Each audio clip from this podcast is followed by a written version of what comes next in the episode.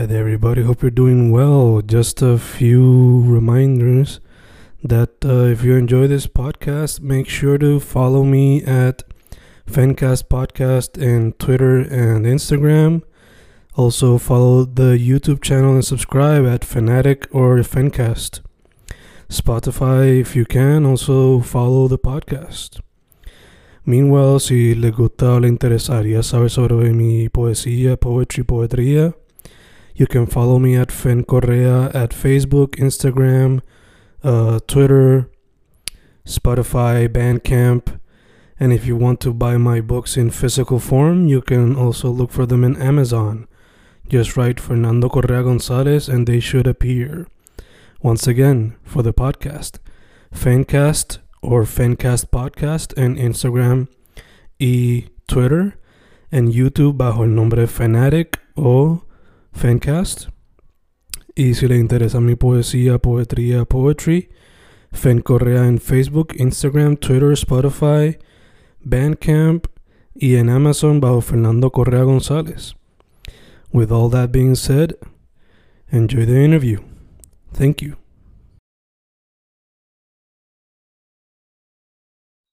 Y ahí estamos grabando, grabando Fencas, grabando hoy con un artista de la escena independiente que lleva tiempo en la escena ya más de una década. Eh, su primer proyecto, a mi entender, salió en el 2010, pero quizás ya él desde mucho antes pues estaba tocando en vivo o grabando sencillos, etc. Uno que yo diría que sus raíces son el rock, pero también el, el género del cantautor, que no necesariamente guitarra eléctrica, también puede ser la acústica. Sin embargo, a través de su trayectoria ha experimentado con diferentes sonidos. En su proyecto más reciente se puede ver cómo le mete hasta, hasta bolero, a jazz, y trata a este género de música española, se me olvida, este, flamenco. Yeah. Son los proyectos vendrán días mejores. Su nombre es Kefas. ¿Cómo estamos, mano?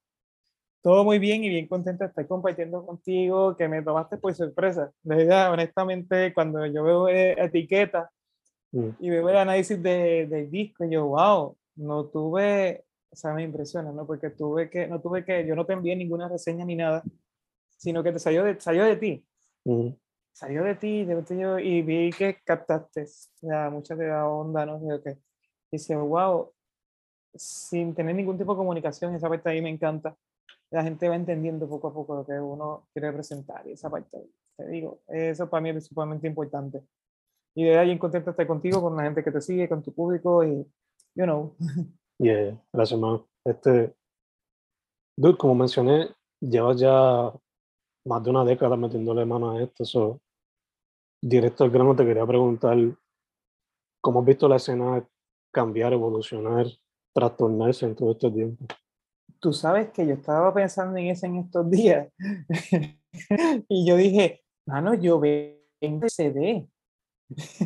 Yo vengo de la última etapa del CD porque mi primer disco salió en CD y yo fui a la distribuidora a llevarlo. O sea, cuando yo te digo de que hacemos música independiente, es que mi primer disco mm sin yo conocer nada de industria. Lo único que yo conocía de industria eran unos talleres que yo tomé con Randy Una, uno, unas conferencias que se hacían en 2007, 2008, 2009, si no me equivoco, que se hicieron en, en San Juan para esa época, que vino este, de Cobo y toda esta gente de Universal y whatever, de casas disqueras y todo, de Billboard. Y de ahí, eso era la única experiencia que yo tenía de referente a lo que era music business. Y yo me llevé ese poco de conocimiento junto con lo que me había, tips no, que me daba el primer producto, que fue Walter My mm. Y con eso fue que me empecé a defender. Y yo me recuerdo llevar mi disco a la grande, este, gran discoteca, eh, a Ponte, a Ponte, que era Santurce, que era para distribuir en Disco Hit cuando existía. este, Disco Hit a tienda. O sea, eran, yo dije, wow, yo digo de esa transición. De hecho, yo recuerdo en el 2015 que lancé el sencillo Vaya en su nube y el sencillo salió y yo no conocía de todo Spotify. Y yo daba clase y un estudiante me dice, ¿viste? ¿Sabes su canción nueva hoy? Mi canción nueva hoy. Y como tú sabes eso, si no, porque en Spotify me llega una notificación cuando usted este, lanza una canción, yo no conozco un carajo. ¿Qué quiere Spotify? Y yo, ah, cabrón, llegó, ¿qué quedó? Yo leí como que, ¿qué es Spotify? Y empecé a buscar porque, pues, para qué tiempo, mira cómo van cambiando las cosas. Primero era Pandora. O sea, todo el mundo tenía Pandora, todo el mundo usaba este, eh, no sé, eh, primero, eh, ¿cómo se llama esto? Este, pues teníamos los iTunes, ¿no? Todo el mundo compraba y todo el mundo pensaba que por iTunes, ah, vamos a sacar una gran ganancia. Entonces viene Pandora, te pone esta música en streaming, se fastidió todo. entonces como que de momento viene y todo va evolucionando poco a poco, bueno. Y yo dije, me quedé pensando en eso en estos días y dije, ya, yo vengo de CD y voy pasando ahora para, o sea, yo no me quiero imaginar cómo se sentirán estas bandas que vienen del cassette. Este, eh, porque ellos pasaron por tres procesos. O sea, yo vengo de una etapa en que las casas disqueras empezaron a desaparecer. Que ahí era cuando el músico independiente empieza a resurgir, que, yo, que los artistas establecidos, tipo Víctor Manuel, tipo Ricardo Ejona, empezaron a cambiar a a Independiente, empezaron a crear sus propios sellos. Y yo decía, eh, aquí está pasando algo, o sea, si esto se puede, o sea, no teníamos tanto conocimiento de Internet. Ahora, en aquel tiempo, o sea, sí, estaba en Internet conste, no estoy diciendo que no estuviese, pero, o sea, tampoco es que nos vamos muy para atrás, pero que no tenían tantas facilidades como ahora, que tú tienes el control de que pues ahora tú no, necesariamente necesitas una agregadora para subir tu música a Spotify o tú haces tu propio podcast, ¿no? Antes tú veías el podcast, era, ah, no, una maquinaria que tienes que pasar a través de, ahora no, ahora tú con tu propia este, aplicación, grabas, todo en orden. Ah, o sea, son cosas que antes no se veía y yo ese proceso. Entonces, como te dije, estamos dando un contexto fuera de aire en ese 2010, cuando yo lancé siete meses, había muchas escenas independientes. Puerto Rico un resurgir.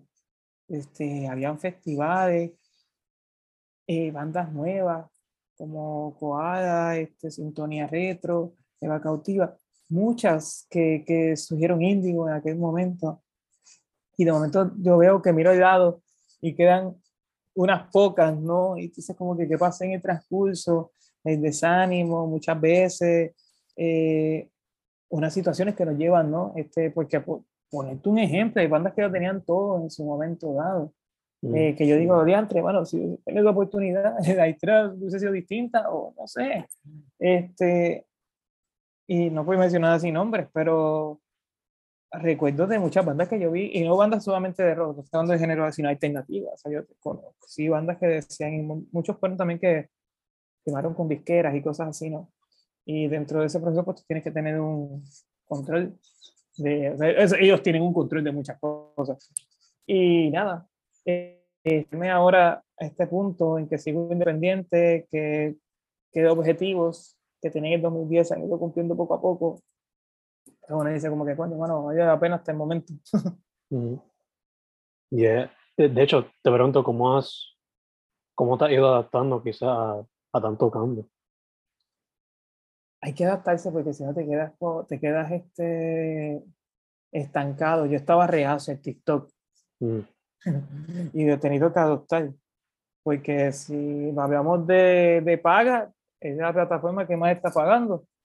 Y yo no sabía, desconocía eso y yo digo, pues si hay que, si es la más que está pagando, vamos a meter de mano en TikTok. Olvídate, hacemos videitos estos de virales o whatever, o inventamos algo en el transcurso Mm. Este, pero es adaptarse al cambio. Por ejemplo, yo era reacio al live.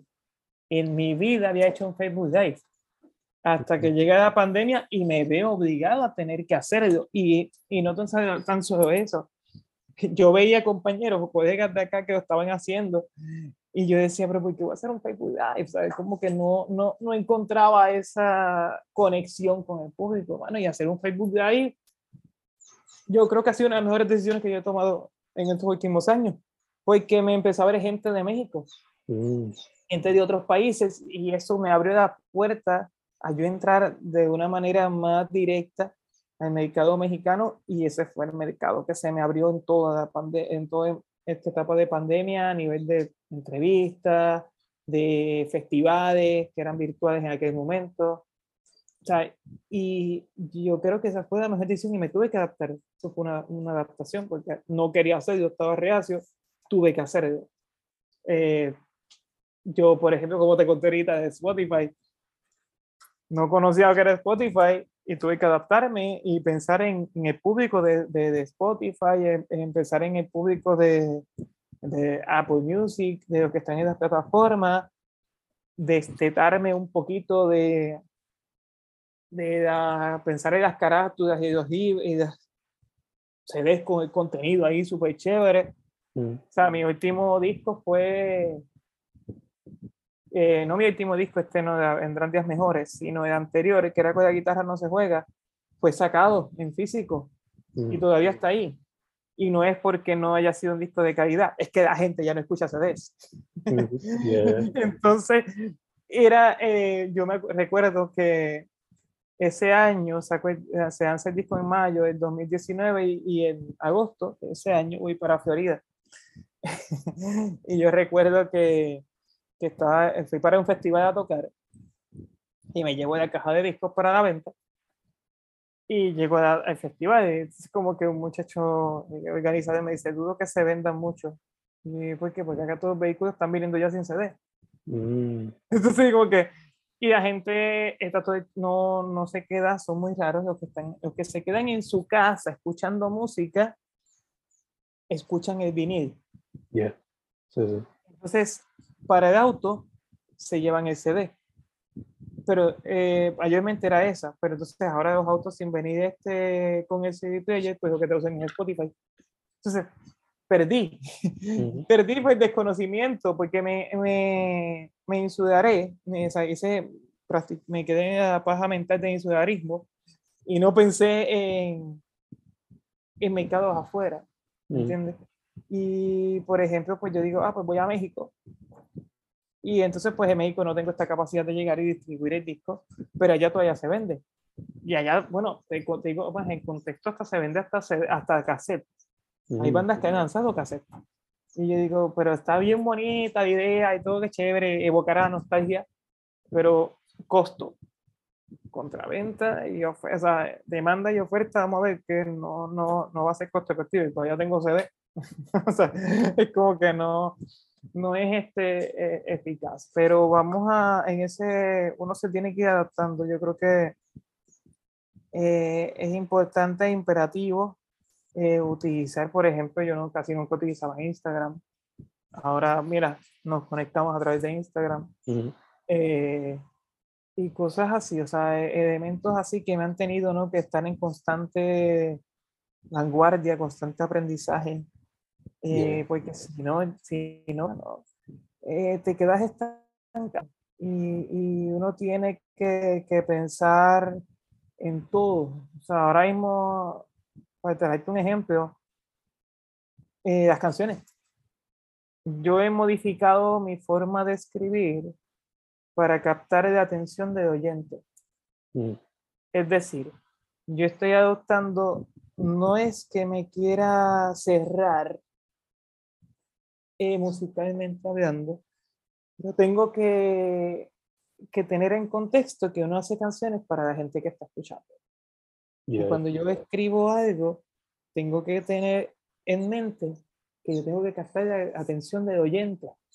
Y si le hago una canción con un solo de dos, tres minutos de guitarra eléctrica, ya a mitad de la gente se o cambia y ya porque ah, el coro que viene va a ser repetitivo, cambio la canción. Mm. Y entonces si tú escuchas el disco te vas a dar cuenta que hay cambios. Eh, primero de musicales, cada canción 1 no es igual a 10. Eh, y, diferentes este, colores.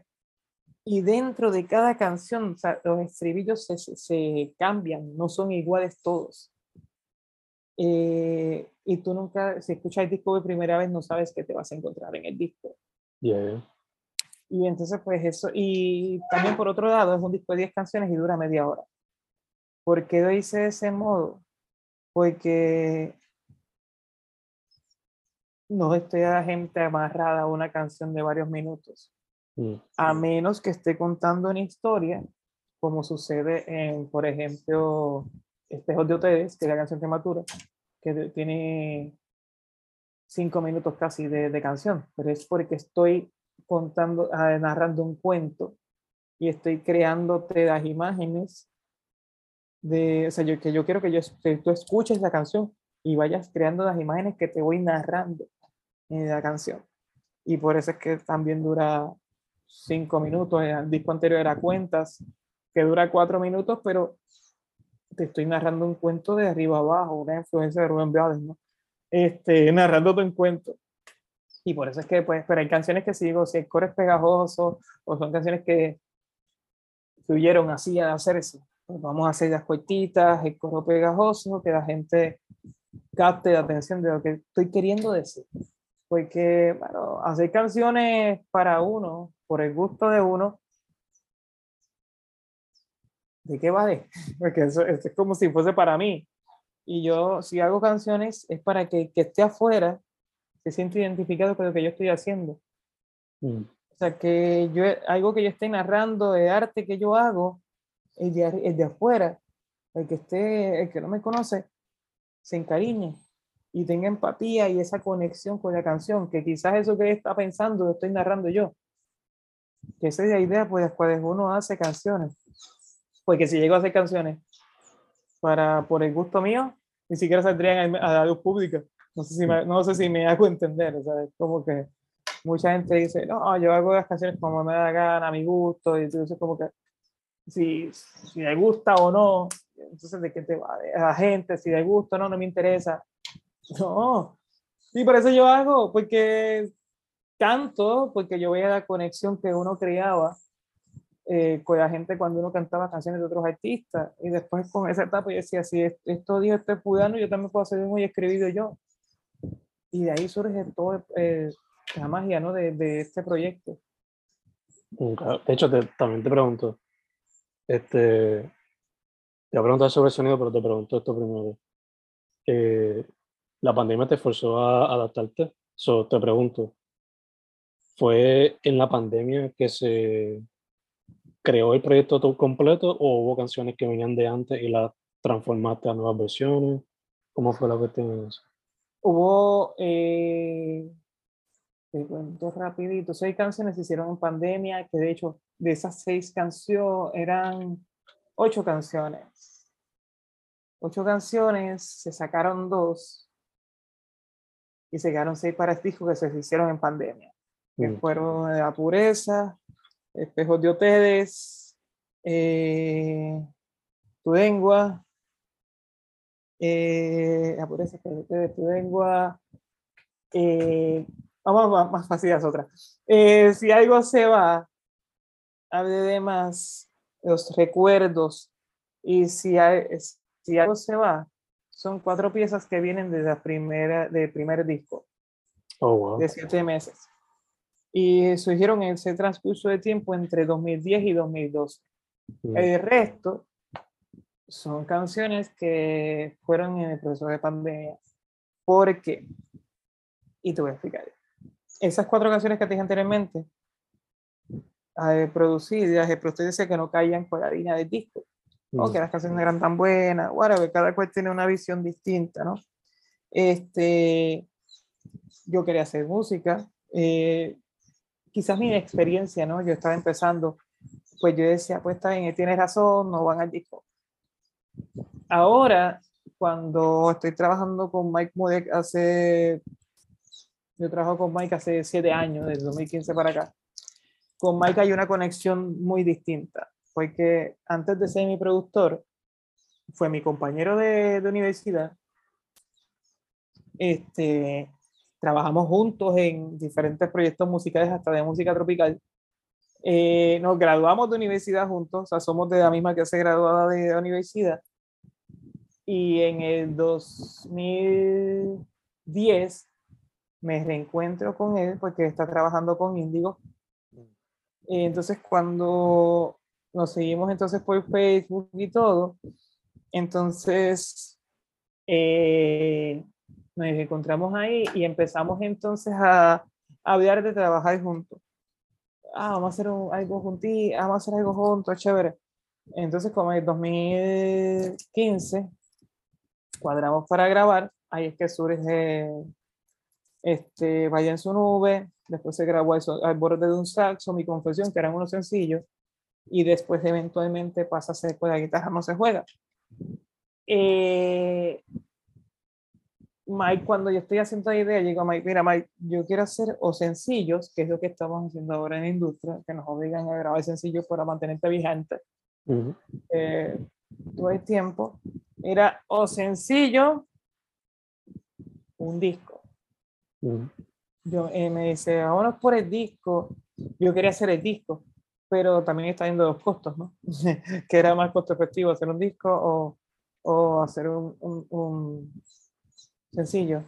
Pero tenía muchas canciones acumuladas. O sea, cuando él me dice, envíame todo lo que tú tengas de música, yo, tenía, 10 yo le envié 17 canciones, Ujú. sin contar que se me quedaron 10 afuera. 10 que no, les que no les envié.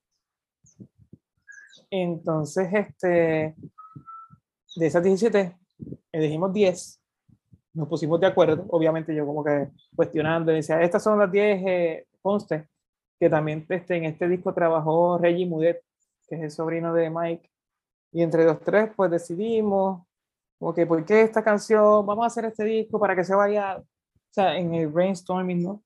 Nos pusimos de acuerdo, entonces entraron esas cuatro canciones que son de la época de 2010, entran estas 10, estas otras 6 que son del 2021, se mezclan y tú vas a ver principio que mantiene una esencia, pero también se ve de evolución Ujú.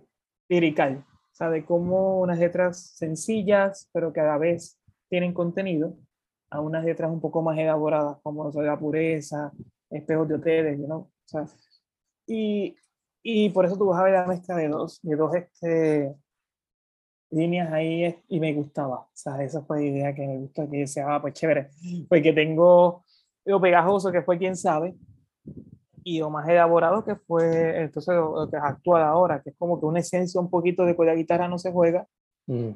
con siete meses, dos discos que se unen y salen vendrán días mejor. Gotcha, gotcha, gotcha.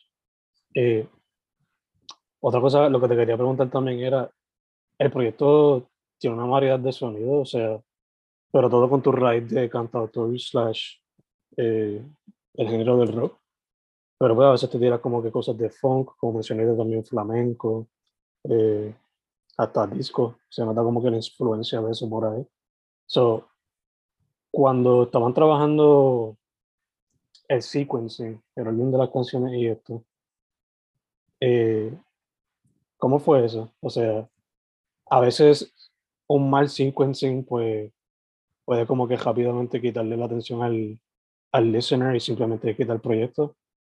So, ¿Cómo ustedes lo balancearon en un orden que hiciera sentido y que a la misma vez entretuviera al listener?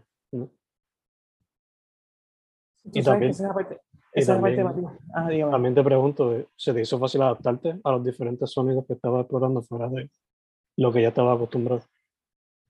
Eh, eh, es que fluye, fluye y te explico. Por ejemplo, la canción que tú dices del sonido disco, me imagino que será como, yo creo que los recuerdos, porque tiene esa onda de los 80.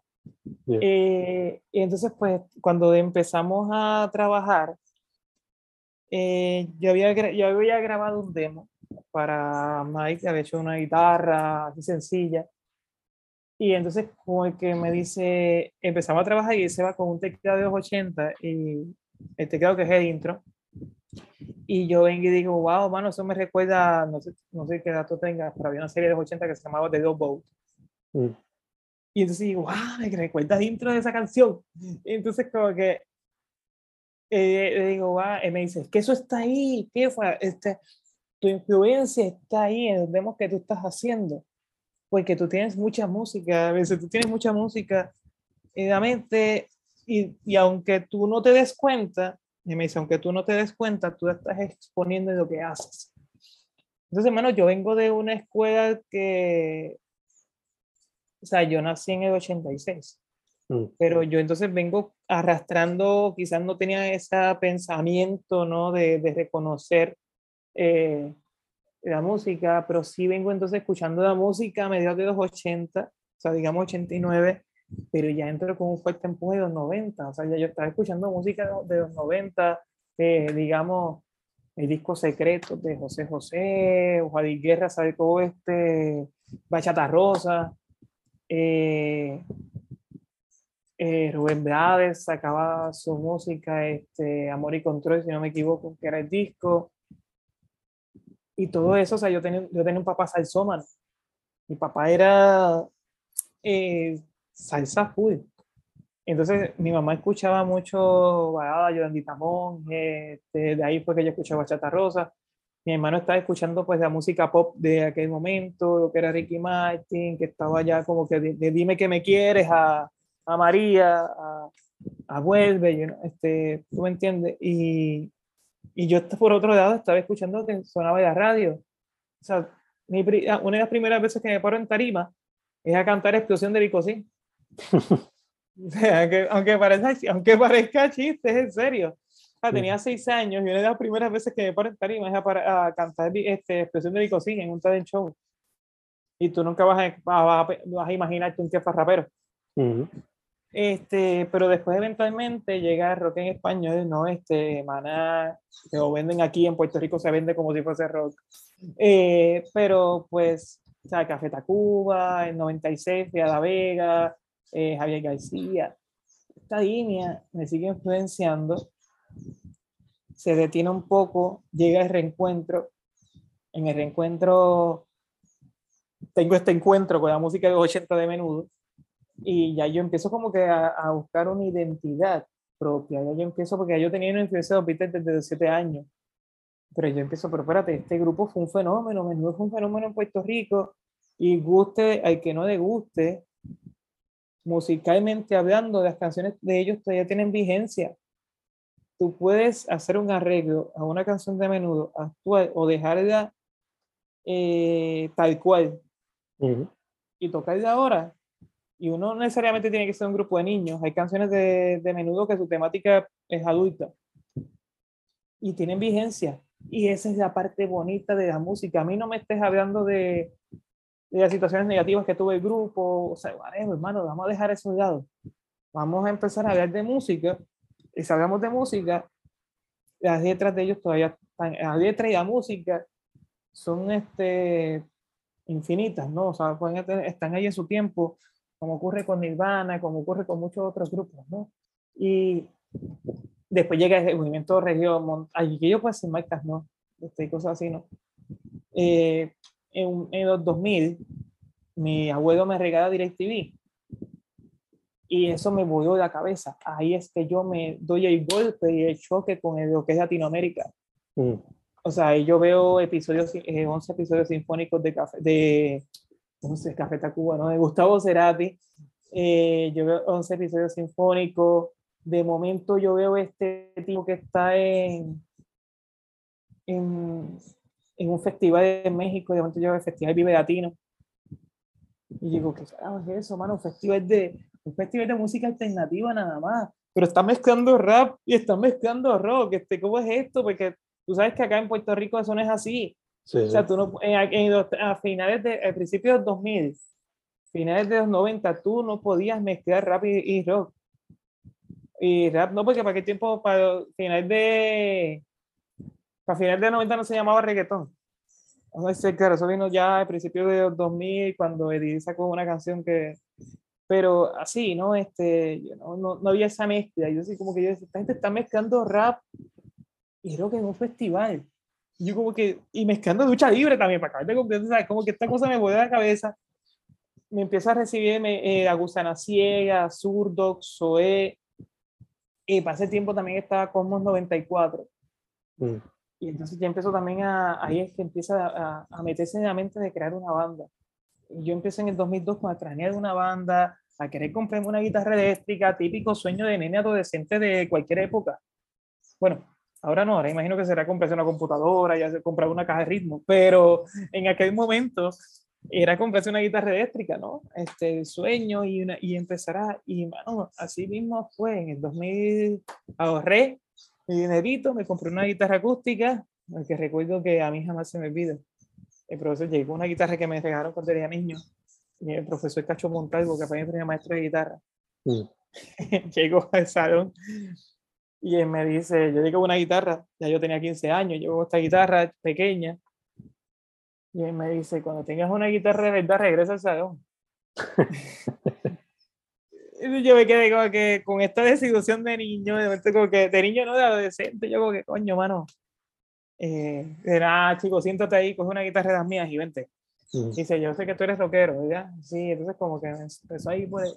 Y, mano, poco a poco, poco a poco, toda esa música que, que fue escuchándose se fue cuajando y se fue haciendo hasta que hoy en día es que, y es cierto que dices, hay una mezcla eh, que me salió natural. Mm. No fue, no fue presionada eh, porque son géneros que llevo escuchando mucho tiempo. Eh, tampoco es que yo estoy enajenado que dice por pegar o que dice por nostalgia o que dice por, por no sé, pon el adjetivo que tú quieras, pero no, no fue por eso. O sea, es- ¿Cómo te explico? Si a mí algo no me sale natural, natural, no lo ejecuto, no lo presento, porque dejo de ser honesto y la música tú tienes que ser honesto. Y ahora te tiene que ser la mayor forma de honestidad que tú tengas. La mayor honestidad tiene que ser, o sea, no, no me puedes venir con esa mentira, ¿no? Yo no te puedo eh, poner una máscara para presentarme, no, no, no soy así.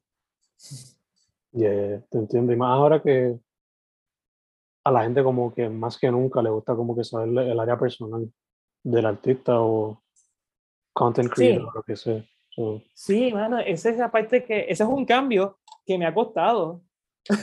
este, también. Ahora a la gente le gusta ver la parte más, o sea, como que ve que te come. Eh, Yo veo que dice como que, ¿a dónde estás viajando? ¿Dónde estás hangueando? Entonces, eh, por esa parte, ¿sabes quién está cambiando mucho eso? Este, Bad Bunny. mm, Bad Bunny está cambiando mucho esa parte, como que ahora está volviendo otra vez a traer ese, eso, ese misticismo de artistas mm, que tú no sabes dónde está, qué está haciendo, que tú no sabes cuándo va a lanzar el disco o cuándo va a salir, en momento viene, sabes, se saca un disco de a nada. Esa parte, pues le digo como que, bueno, qué bueno. Otra vez como que regresé esa parte porque era cool. Pero también por otro lado, es esta parte en que nos muestran que somos seres humanos, mm, que tenemos familia, que muchas veces la gente hace comentarios en las redes o no sé, o sea, hay veces que tú entras al, al periódico a ver un reportaje de un artista y tú ves los comentarios abajo y dices, coño, bueno, o sea, este, este artista tiene familia que también ve esos comentarios. mm, O sea, por otro lado, ahí hay un cambio bastante grande, que es que ahora mucha gente siente que tiene poder porque está detrás de un teclado. ya. Y lamentablemente se le ha dado ese poder de que si algo te- si no les gusta y lo ponen en internet, se está llevando a cabo que nos puede afectar y se cansa. Y no, bueno, o sea, tampoco tú le puedes dar a una persona tanto poder porque es peligroso. Mm, O sea, la persona detrás de un teclado sea, eh, eh, es, este, tú no sabes detrás de, de, de qué hay detrás de todo eso. Y esa es parte de ahora de la que estamos realizando una de las preguntas que me hiciste, eh, de los cambios que más cuesta, porque tenemos que mostrarnos más humanos también, vulnerables. La, Mm. la vulnerabilidad se nota mucho. Tú vas a ver los artistas hoy día cómo te hablan de la depresión. Eh, o sea, tú, no, tú no te imaginarías a un Axel Rose hablando de, de depresión en el apogeo de Guns N' Roses. ya. Mano, tú no, iba- tú no te ibas a imaginar eso. Y ahora tú ves a los artistas en que te dicen, mano, esta de la fama no me gusta, no encuentren qué gastar el dinero. ah, oh, no encuentren qué gastar el dinero. Bueno, hay un montón de gente que necesita Mm, y tú me estás preguntando a mí que no encuentras, ah, vamos, este, pero sí, esa, eh, es- son muchos cambios y, wow, ahora yo pensando, me puesto a analizar muchas cosas, entonces como que es cierto, hay muchos transcursos que uno tiene que adaptarse. Ya, ya, ya. Y ahí volvemos, round two, con Kefas. Eh, nos, que- nos quedamos hablando sobre, pues, como ahora muchos artistas se están viendo a quizás hacer más, como que a ponerse más, ser más personal con la audiencia, whatever. So, te quería preguntar, ya que te tuviste o te estás adaptando un poco a lo que es TikTok, ¿has visto lo que está pasando también reciente que mucha gente, como que muchos artistas están presentando el problema este de que ahora pues tienes que ser artista y tienes que ser influencer también. So, te pregunto, ¿cómo has trabajado tú para quizás adaptarte un poquito a eso? Sigo siendo artista. no, no sigo, sí. Sigo siendo artista, no voy a ser influencer. Y me explico, mucha gente piensa que, vas a, que tienes que trabajar las redes y trabajar las redes porque esto te genere seguidores y auspiciadores. Yo no vine aquí para eso. Yo Mm, vine aquí para hacer arte. Si auspiciadores vienen, chévere. Si la gente se deja de seguir, se quiere seguir dejando de llamar por los li- likes, allá ellos. Eh, pero yo he visto mucha gente que yo conocí y que he conocido y que han, se han enfocado más en ser, empezaron como artistas, se eh, enfocaron más en ser influencers, que hoy día ya como artistas no tienen ya ese respeto, ¿no?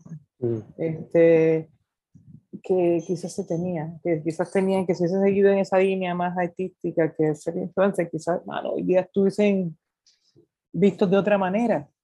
Pero, eh, mano, no, eh, no, no, hay, no hay forma de yo decir que ah, voy a hacer un video con el último trending de, de bailecito de TikTok, no va a pasar, no va a pasar. Este, yo puedo hacer uno que otro video de, de forma de, hace poquito hice uno en TikTok, ¿no? De, de esto del cambio de mano, de imagen, pero era porque estaba de- tocando y hollando, ¿no? En Florida, entonces como que demostré que estoy acá. Eh, y más que nada era un gancho promocional, no para el show. mm. Pero de eso a yo estar creando constantemente contenido para mover, no, porque yo creo que me conozco un poco de la música, no por hacer videitos graciosos en, en alguna plataforma o algo, ¿no? Este, porque lo primordial es el arte, para mí. O sea, no, no. Y yo sé que hay gente en la industria que me va a decir que tienes que hacer videos y todo esto, pero no, no, no, no va, no va en mi línea. O sea, yo me voy a seguir manteniendo firme en esa parte que, que ya que me he mantenido hasta ahora. Gacho, gacho. Eh, mano, antes de empezar a grabar, ahorita hablamos un poquito de, de uno de los conciertos más recientes. So, te quería preguntar en cuestión a ti, cuando tienes presentaciones próximamente? Esto va a salir en septiembre, estamos grabando a principios de agosto, pero ¿qué tienes próximamente en cuestión a presentaciones en vivo? Sí, Pues mira. Yo me estoy presentando constantemente en diferentes restaurantes, ¿no? Eh, acá en la ciudad, en Ponce o en Puerto Rico, o sea, todo depende de dónde me llamen. Eh, recién vinimos de Orlando, esto fue en agosto, y bueno, a finales de, eh, hicimos Ponce en junio, hicimos en julio, hicimos eh, un show en Orlando, Florida. El plan a seguir es ir presentando el eh, disco nuevo en diferentes ciudades donde se me haya abierto, apoyado. Mm. Esperamos en octubre o noviembre visitar área metro, hacer una prese- presentación allá. Eh, de no cumplir ese, de esto no sabe nadie, esto es ahora acá, de no este, hacer ningún show eh, para eh, segundo semestre de, del 2022. Lo más probable es hacer un concierto grande entonces a principios de, del 2023. Cuando digo concierto es tomar alguna sala de seguro y hacer un concierto. Mm, Eh, porque ya se cumplen 10 años de, ante- de último que hice grande, como te digo, porque pues hice Bellas Artes de Juana Díaz y después eventualmente pues lo que hice fue este, teatros pequeños de 150 personas, eh, 100. Eh, y esa parte me gusta, me gusta porque pues tú tienes ese enlace con el público directo mm, pero a veces las salas grandes te retan. Te retan a, que, a muchos aspectos en el sentido de que, en mi caso, por ejemplo, en aquel momento era que yo no sabía cuándo iba a volver a hacer un concierto. mm, Y ese concierto del 20 de 2013 lo di todo en tarima. Pero después, eventualmente, me puse a ver la parte en que yo quería que el público que fuese a verme terminara satisfecho. Mm. ¿Por qué? Porque entonces, eventualmente, va a ser recomendaciones de shows subsiguientes, ¿no? Eh, la gente te va a seguir recomendando. Y siempre intento que aunque el show sea pequeño, la gente salga satisfecha. Aunque sea este, gratis o sea cobrando, dependiendo, ¿no? Eh, la gente salga satisfecha. Porque yo soy lo que a veces pagar por un show que no me da la pena. este, y pues bueno, yo quiero que la gente salga así. Y me toma tiempo eh, desarrollar. O sea, no es como que, digamos, que tú me digas, mira, te quiero para un concierto de la semana que viene. Y yo te digo, ah, ya está todo este listo, vámonos. No, o sea, yo me tomo un tiempo en desarrollar, pues me adapto al lugar, me voy al público que eh, que visita el local, ¿no? Eh, cuál es la línea que hay que seguir, cuáles son los músicos que necesito para presentar ese show. Porque puede ser que un día un show, digamos, en Ponce te traiga un saxofonista y al otro te llama una trompeta. Mm. O sea, porque intento ser variado, jugar con, la- con los instrumentos, ¿no? Este, que sabe este parte que me gusta la música que te me deja este, jugar. Pero así, este, eh, de- de- pendiente, yo siempre digo a la gente que lo más recomendable es que me sigan en las redes. hablando, de, hablando de redes. Pero que me sigan en redes porque siempre lo primero que pongo es eso. Y, eh, de hecho, ponerla más activa para que la gente pueda verificar todo lo que tenga. Todas, todas, todas, todas, y me explico. Yo siempre pongo todas, eh, intento mantener todas las redes constantemente activas, pero si me fueses a ver sería por Facebook, en Kefas Music, en Facebook, en Instagram, en Kefas Music, la, la página oficial, Mm. .com, kefasmusic.com, que son pues que yo intento, pero bueno, de verdad, esa es la parte también trabajosa, que ser independiente, pues tengo que meterle caña a todas las manos, a todas las a todas, a todas, las- a todas las plataformas, ¿no? A todas las a todos los, los apps, Mm. y es complejito a veces. Pero intento siempre en YouTube mantenerlo activo, eh, y así por el estilo, o sea, por ejemplo, hacer un video musical cada tres meses, ese es mi plan a largo plazo. En, si esto es en septiembre, pues en, en agosto presentamos, eh, en agosto presentamos, en mayo presentamos el video de los recuerdos, en agosto presentamos el video de, me parece bien, un video retrospectivo, análisis, eh, una visión retrospectiva de mi carrera. Mm. Eh, porque en un momento dado como que esto es un mensaje, ¿no? Ese video es un mensaje para, para el público, para el que me sigue. Primero que todo porque muchas veces nos fijamos en objetivos, en las metas, en lo que queremos alcanzar y muchas veces nos frustramos y no miramos lo que ya hemos logrado. Mm. Entonces, eso es una visión retrospectiva de mí sobre mi carrera, pero por otro lado, es llevando un mensaje de que mucha gente hoy día se ponen obstáculos. Dicen, yo padezco de depresión, padezco de ansiedad, padezco de lo que sea. Y se ponen condiciones para poder justificar muchas cosas. ¿no? Y te estoy hablando, ya no en este caso no es Kefas, en este caso es Pedro. Y soy una persona, como pueden ver con albinismo, soy un ciego de gay, o sea que para, tengo un poco de visión, no como se corresponde. Pero eso no ha imposibilitado que yo me haya propuesto una meta de 16 años y que hoy día, cuando miro hacia atrás, digo, coño, lo logré. O sea, me tuve que joder para hacerlo. O sea, no es una carrera de que tú digas que todo es alegría. Hay muchas frustraciones de camino, muchas lágrimas. Yo, yo apuesto que sea que si pongo en una balanza, si he tenido eh, momentos alegres versus momentos de frustración. Hay más momentos de frustración, pero estos momentos alegres tienen más peso que estas frustraciones. Porque estas frustraciones son constantes, pero se pueden resolver. Y cuando vengo a ver el resultado de estas frustraciones, es la acumulación para entonces tener más peso acá. Y, y mucha gente, a veces estamos haciendo el video de Me Parece Bien, estaba contando a, a las chicas que filmaron el video de Alexandria Productions. Eh, estaba comentando de, de las situaciones que he tenido durante toda la carrera, de cosas que han pasado, este, mano, de, de, de situaciones. Y ella me dice, wow, la perseverancia. Perseverancia, yo sí, porque otra persona se hubiese frustrado y hubiese dejado todo. Pero si tú no luchas por tus sueños, mano, eh, no sé, este, ¿qué, qué, qué otro sentido le vas a tener a la vida? Hay un mensaje que, que vi hoy que me llamó la atención, que déjame buscar yo rapidito, porque lo tenía anotado, que decía,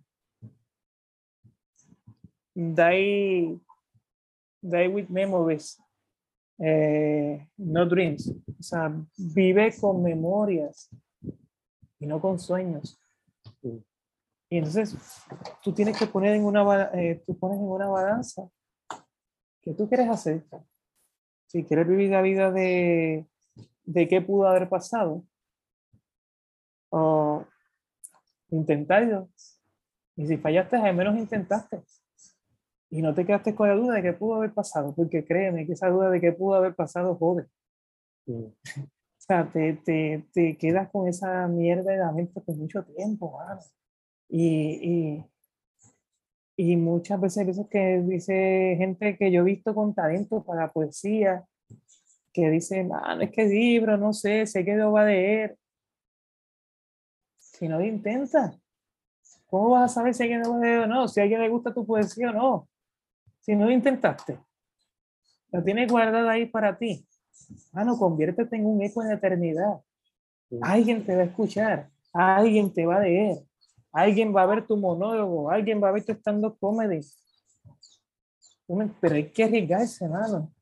Porque entonces vamos a seguir. Y otra cosa, yo sé que muchas veces tenemos esta cosa del nacionalismo, de, de ser, de, ah, yo voy a hacer todo por Puerto Rico o por el país que sea, no sé que en donde no pueda estar viendo, sea México o Argentina, no nunca sabe. Eh, tú no puedes quedarte centrado en el país. Si tu país no te da las herramientas o tú sientes que no estás a gusto, bueno, se puede tomar un avión y arriesgarse y acercándose. Es más, ni siquiera tomar un avión. Eh, vamos a hablar ahora de, de business estudia el nicho a través de las redes donde tú estás. Como te dije hace poquito, eh, México me abrió las puertas en el tiempo de pandemia. ¿Y qué hice? Enfocarme en el mercado mexicano. O sea, yo te, si me pongo a ver, el año pasado, en el 2021, fueron 72 entrevistas. Oh, wow.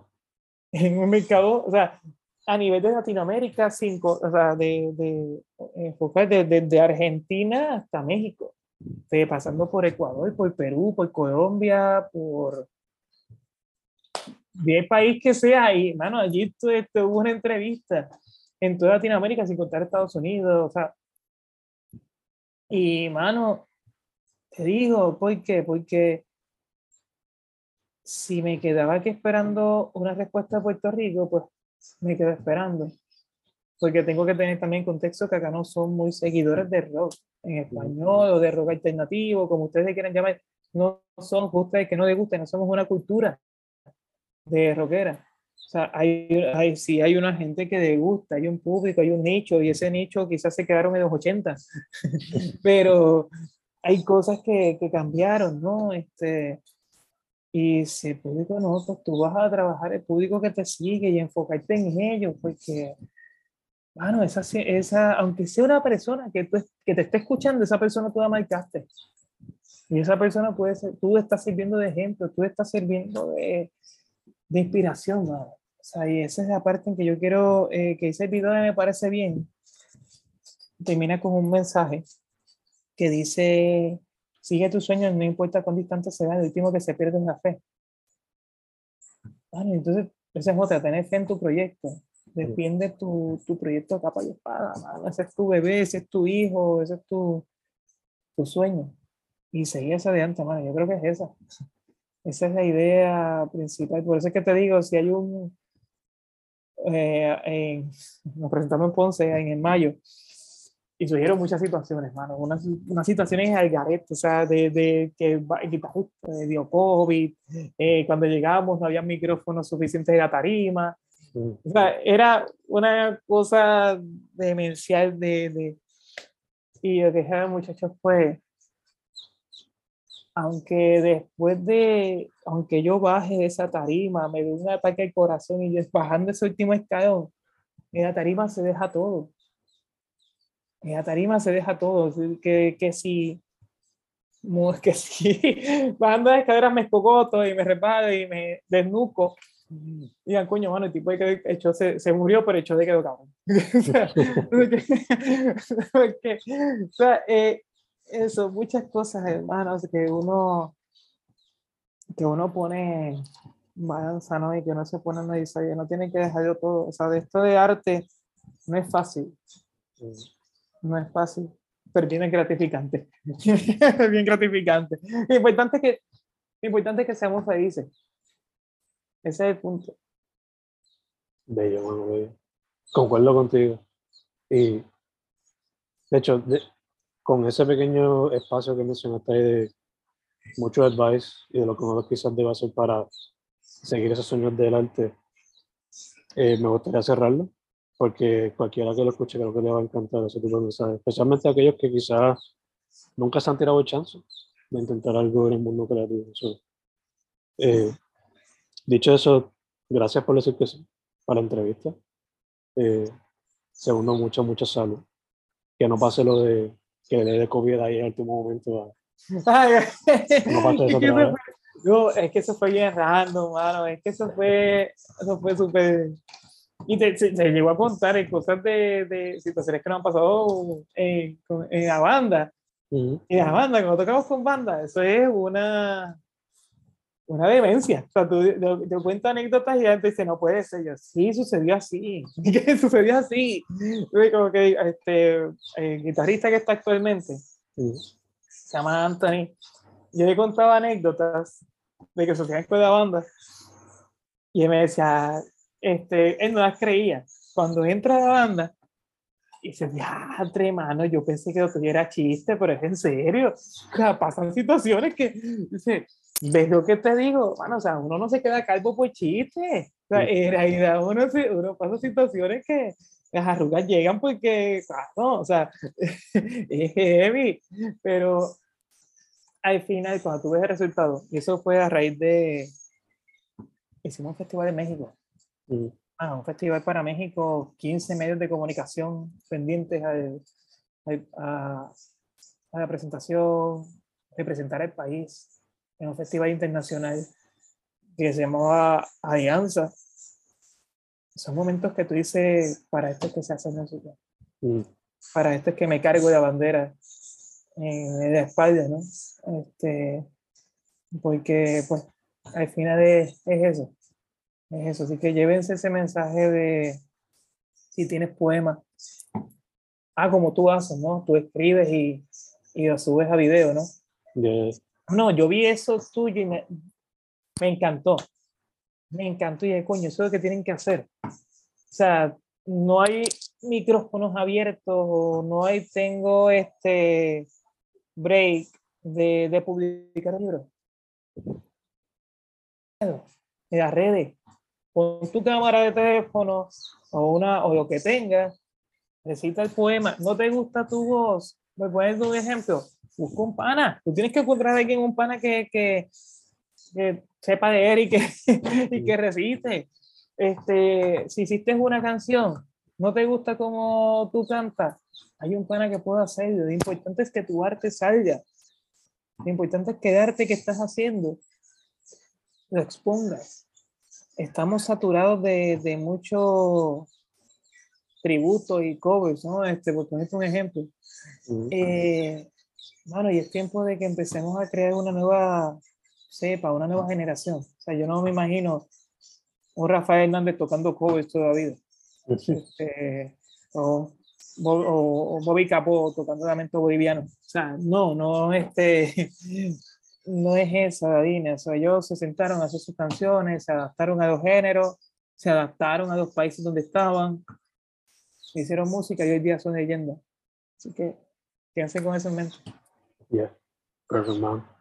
Este, nada lo último que te diría es que para adelante siempre. O sea, llevas más de una década, sigues adaptándote y como te llegó ahora más reciente a México y a otros países de, de Latinoamérica, te siguen abriendo puertas para futuras eh, presentaciones y audiencias. So, para adelante, para adelante. Gracias, hermano. Sí. Y gracias por, por esta oportunidad de llegar a tu público. Su nombre es Kefas. El proyecto es Vendrán días mejores, el más reciente. Mano, otra vez. Gracias, gracias. Gracias a ti. Sí.